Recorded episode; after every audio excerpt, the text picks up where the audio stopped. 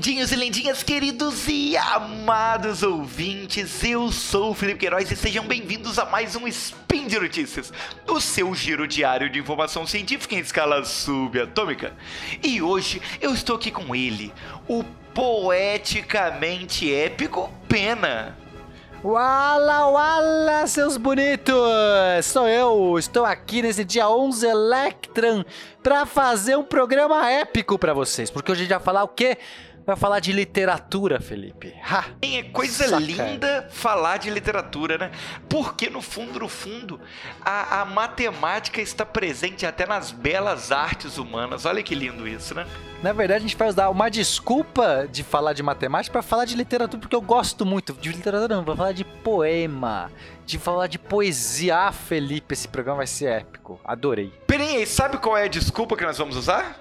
Qual é? Qual é? Estatísticos provam que Beowulf foi escrito por uma única pessoa. Ui! Roda Speed Notícias. Speed Notícias.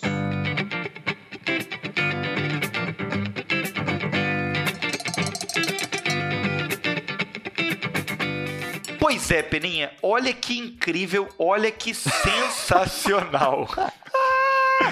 Ah, me conta, o que, que é tão incrível dessa vez? O, no dia 13 Drida, um artigo foi publicado na Nature hum, Human Behavior, né? Pelo ah. Krieger.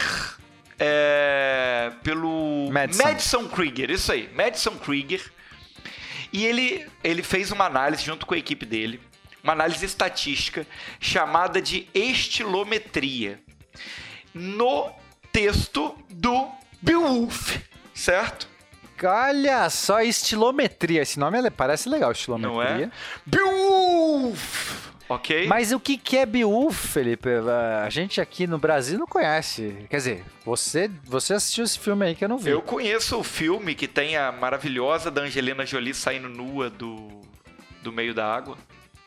Mas o Beowulf, antes de virar filme, era ah. um poema. Era um poema escrito em inglês arcaico, na verdade escrito em, em anglo-saxão, né? O original anglo-saxão. Lá não, do né? século X. E é um poema nórdico. Tá? Então ele foi escrito, é, não sei exatamente se foi na Dinamarca, na Suécia, foi na, nos povos escandinavos ali. Alguém, um, ator, um autor em princípio desconhecido, escreveu o texto que, cita, que é um poema, porque são 3.182 versos aliterativos. Meu Deus. E esse texto acabou é, contando aí, conta toda uma gênese, toda uma história, faz toda parte de uma mitologia. E tem uma parte, inclusive, que o Beowulf ele é cristianizado. Então ele também é um texto importante aí quando a gente vai entender sobre essa, esse período medieval. Né? Então, olha, fala sobre o período medieval que eu gosto muito. Ele conta e fala sobre. É, é um poema que eu gosto muito, eu adoro. Não sei se o público não sabe, mas eu sou grande, eu sou fã, inclusive, do, dos sonetos shakespearianos. Eu sou apaixonado por sonetos shakespearianos. E, mas em, poe, em poesia em geral, né? Em poema em geral. E o que mais que tem aqui? E tem matemática nessa história também, né, Felipe? Pois é, Peninho. O legal é isso, né? Porque, primeiro, vamos lá. Você falou que são textos aliterativos, é isso? São versos aliterativos. E a literação é uma parada que eu entendo. Ah, finalmente a gente vai falar de algo que eu sei do que, que, se trata. Mas antes, então, vamos explicar o que é literação, já que você entende, já que você é o grande Isso eu posso aqui. explicar o que, que é a literação. É, então comece explicando. A literação é a maneira certa de inventar nomes de super-herói. é, Peninha, é isso aí. Se você parar pra pensar, Peninha, todos os nomes legais de super-heróis são aliterativos. A aliteração é a repetição de fonemas no início das palavras. Então, por ah. exemplo, você tem, ó, Peter Parker, Bruce Banner, Clark Kent. Tá vendo? Parece que a galera não tem criatividade, né? Não, não é. Pelo contrário, Peninha, isso é muito criativo. Isso é um padrão. Olha que lindo. Não, realmente, ó, eu gosto muito de aliteração, é um ótimo recurso para você usar, porque dá uma. Os sons acabam ficando essa profusão de sons, esse farfalhar das folhas. Olha só que coisa bonita. Parece que você está até sentindo as folhas batendo nos seus, né, nos seus cabelos, assim, essa coisa meio literativa. E esse foi um recurso usado no texto Beowulf, porque a gente tem vários recursos, vários recursos estilísticos para você usar num poema, para você marcar o ritmo dele. Então a gente, quando a gente está falando de poemas, já você pode usar, por exemplo, a métrica, que é uma contagem de sílabas poéticas numa certa estrutura, então a gente pode ter decassílabos, dodecassílabos, é, é, que são, por exemplo, versos que têm 10 ou 12 sílabas poéticas. A gente pode usar a rima, Felipe. A rima todo mundo conhece, a gente usa muito na música essa rima, que é você, né, se você vai, eu vou, vou fazer uma rima mas só se você não desafina. Olha que merda de rima. É isso. Que porcaria, né? É uma rima de porcaria, rima pobre, mas você conhece. Já o texto. A rima é pobre, o... mas o coração é nobre, é isso? Olha aí. Mas já o, o que, que a gente tem aqui é que são versos aliterativos. Então, é claro que eu não vou pegar o original porque eu não consigo nem pronunciar, tá, Felipe? Não dá para pronunciar. Mas se a gente pegar aqui, sei lá, ó. Famed was, uh, famed was this Beowulf, far flew the boost of him. Olha só, famed and far flew, a mesma repetição do F. E a gente tem Beowulf e boast, também a repetição do B. Então, quando você vai lendo essa coisa bonita, tá? A ideia aqui não vai ficar lendo e traduzindo, senão vai ficar muito chato. A gente vai tendo esses versos aliterativos. Diferente, por exemplo, dos sonetos shakespearianos. Como é que funciona o soneto de Shakespeare? Você sabe como funciona, Felipe? Já que se eu, se eu puder fazer essa, é, fazer essa digressão, será que eu, me permite essa digressão, meu amigo? Eu não faço ideia de como funciona, mas eu gostaria muito de aprender, Peninha. Olha só, os sonetos shakespearianos. Primeiro, o que é o soneto? O que é o soneto? Soneto é uma estrutura de 14 versos. Soneto gente, é uma poesia que te dá muito sono? Talvez. Não, não dá sono porque eles são curtos. A graça do soneto é porque eles são, são é, poemas curtos. Então eles só têm 14 versos. É, se eu não me engano, é, veio lá da Itália, os italianos que inventaram. E aqui no Brasil a gente, a gente conhece muito, talvez com sonetos de Vinícius de Moraes e outros poetas, que, que sei lá, um dos, dos poemas, acho que mais, mais famosos do Vinícius de Moraes, qual que é? Aquele soneto da Ai, como chama? Soneto da Fidelidade? Soneto da Fidelidade. De tudo ao meu amor serei atento, antes e com tal zelo, e sempre e tanto, que mesmo em face do maior encanto, dele se encante mais meu pensamento. Isso aqui é lindo, isso aqui é, isso é, é maravilhoso. mesmo. Esse, esse soneto, ele tem uma estrutura clássica que a gente até aprende na escola, que são dois quartetos e dois tercetos tá? Não vou declamar tudo aqui, não vou gastar para você, ouvinte bonito, não vou gastar, procure o soneto de fidelidade. Mas ele tem dois quartetos, duas, dois estrofes de quatro versos e dois estrofes de três versos. Só que aí a gente tem o, o, o Shakespeare, não sei se for Shakespeare que inventa, mas a gente tem o famoso soneto inglês, que ele tem três quartetos e um dístio, ou seja, um dueto, né? Um, no final a gente tem só dois iguais. Isso, então, isso já marca. Agora, a parte mais interessante é que por exemplo, esse soneto de fidelidade são quantas sílabas poéticas? São 10 sílabas poéticas, né? De tudo ao meu amor serei atento. Tem um jeito especial de contar. A gente aqui é, que fala português, a gente conta a sílaba poética de uma maneira meio estranha. Quer dizer, de uma maneira. É, é, para nós não é estranho, mas para outras pessoas pode parecer estranho.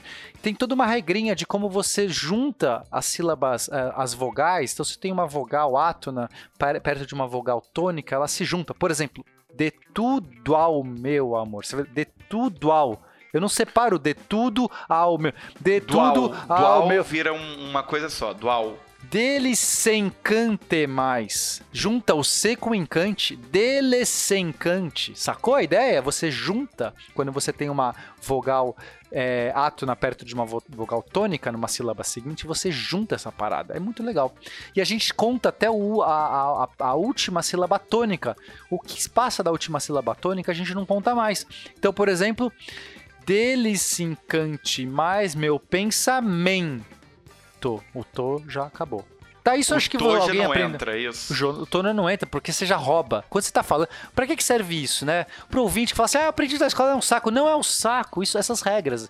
Parecem regras, mas é o, é o ritmo natural da fala.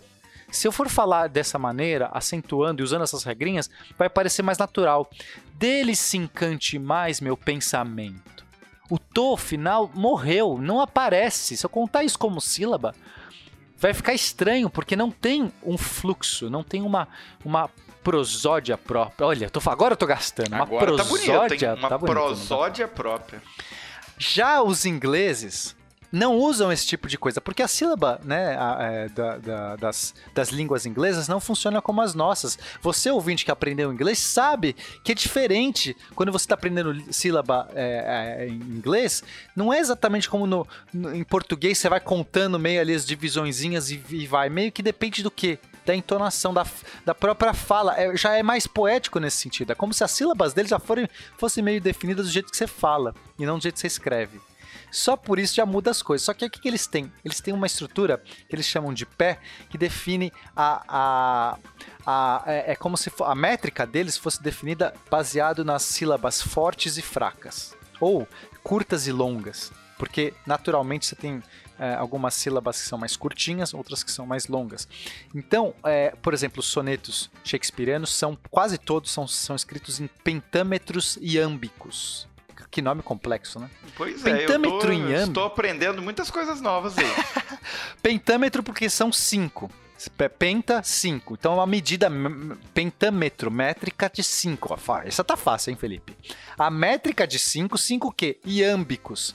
Iâmbico é um pé, é uma estrutura de fraco-forte. Então, são cinco fracos fortes. Então, é assim. Tá, tá, tá, tá, tá, tá, tá, tá, tá, tá. Sacou a, a, a pegada?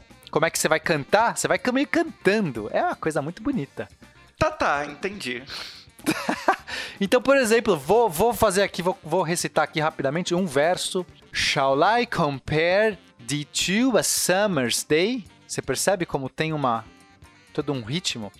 Thou art more lovely and more temperate. Rough winds do shake the darling buds of May, and summer's leaves have all too short a date. Não sei se você sacou, Felipe, tem todo esse ta ta ta ta ta ta ta ta você pegou a ideia? Tá, tá, tá, aham, com certeza. Mas a gente tem outros tipos de pé. Essa é o iâmbico que eu falei, mas a gente poderia ter, por exemplo, o troquel. Troquel é ao contrário, é uma tônica e uma átona. É tata, é tata, tata, tata, tata. Ou a gente poderia ter, sei lá, o anapesto. O anapesto são duas átonas e uma tônica. Ta ta ta ta ta ta ta ta ta. Olha que legal, tem vários legal. jeitos de fazer. Uh uh. O dáctilo. Dáctilo é uma tônica e duas átonas. Tá, tá, tá, tá, tá, tá, tá, tá, tá. Parece que você tá meio que fazendo uma música, entendeu? Meio que um. É, um parece compasso. que você tá muito loucão, mas beleza. Cara, esse spin aqui vai virar qualquer coisa, né? Você ouvinte agora está aprendendo tudo. Então, olha só.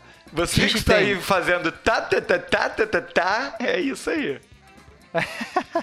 Esse soneto que eu estava can cantando, declamando para vocês, do Shakespeare, é o 18. Vocês deveriam, é um dos mais famosos do Shakespeare. Peguei classicão aqui, realmente maravilhoso. Tenho, eu tenho alguns que eu gosto mais, mas depois a gente entra no contexto. Agora vamos falar um pouco do, do Beowulf. A gente falou tanto sobre ah, tanta coisa inútil.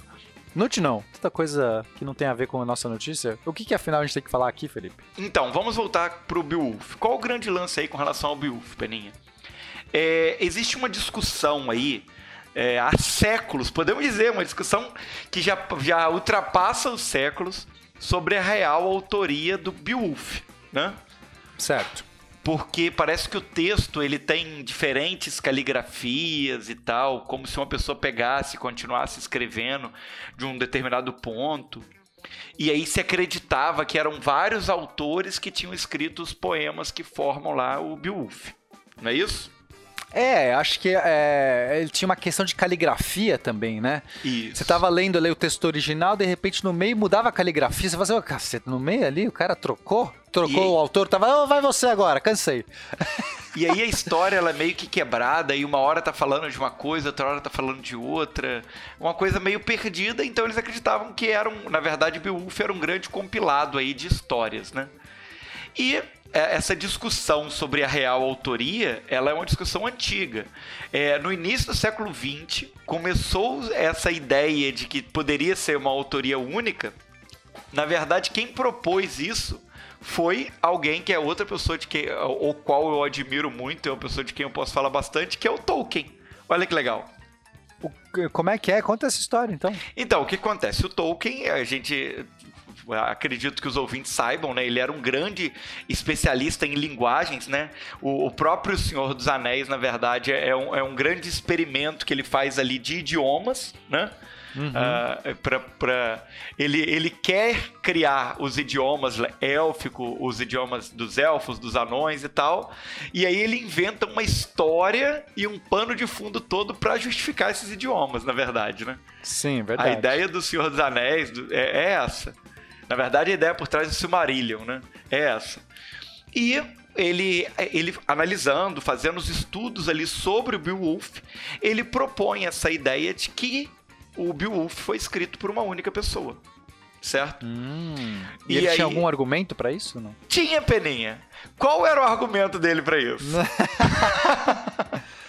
ok, bom, o que o Tolkien percebeu é que existia, como tem a parte da cristianização do Beowulf, ele analisou os personagens, o texto, o discurso ali por trás, e ele tinha uma concisão muito grande, mantendo. É como se a pessoa que escreveu aquilo tivesse os mesmos valores e aí é uma questão de religiosidade, inclusive, que é um valor pesado. E aí ele, ele percebendo, ele vê assim: olha, quem escreveu isso aqui parece que tinha os mesmos valores sobre a, a, a percepção das, da religiosidade, seja do nórdico quanto do cristão.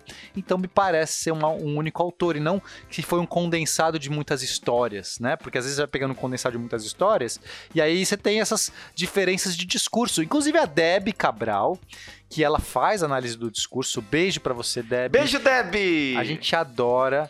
E é, você, Deb, que faz análise do discurso, pode se beneficiar muito da ferramenta estatística que a gente vai falar aqui hoje. Porque não é só de entender, porque muitas vezes é abstrato essa análise do discurso, tá? Ou a gente pode falar de literatura forense, você quer entender se é o mesmo cara que escreveu o mesmo texto, o cara que tá, tipo, sei lá, um terrorista que tá ali escrevendo texto, quer saber se é o mesmo autoria, o cara que cometeu dois crimes, qualquer coisa assim, você tem que entender se existe uma concisão no discurso, na, no uso das palavras, no tipo de, de é, vocabulário que a pessoa usa, as construções textuais, tem um monte de coisa que tem que analisar. Mas temos ferramentas estatísticas que são tem uma métrica muito objetiva, não é tão subjetivo quanto muitas vezes acontece ser análise do discurso, não é mesmo, Felipe? Sensacional, isso aí. Realmente. Então, qual é essa ferramenta estatística que o Tolkien não tinha? O Tolkien olhou e falou: me parece a mesma pessoa. Mas, não sei.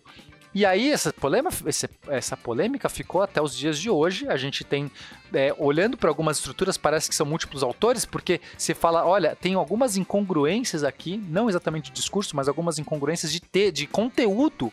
É como se a história não tivesse muito pé nem cabeça, às vezes. Fazendo, não pode ser o mesmo autor. E Tolkien falou: não, é o mesmo autor porque tem uma concisão aqui do discurso.